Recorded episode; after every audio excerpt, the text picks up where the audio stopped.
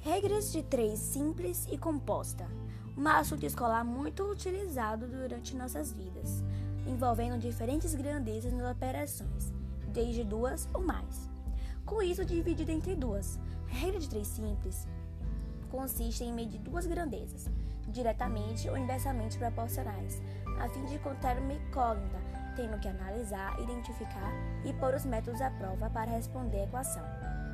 A regra de três simples é bastante aplicada no nosso dia a dia, tanto nos trabalhos escolares quanto em empresas, construções, mercados, desde medir peso de alimentos até materiais de construção, não deixando de lado de nossas vidas.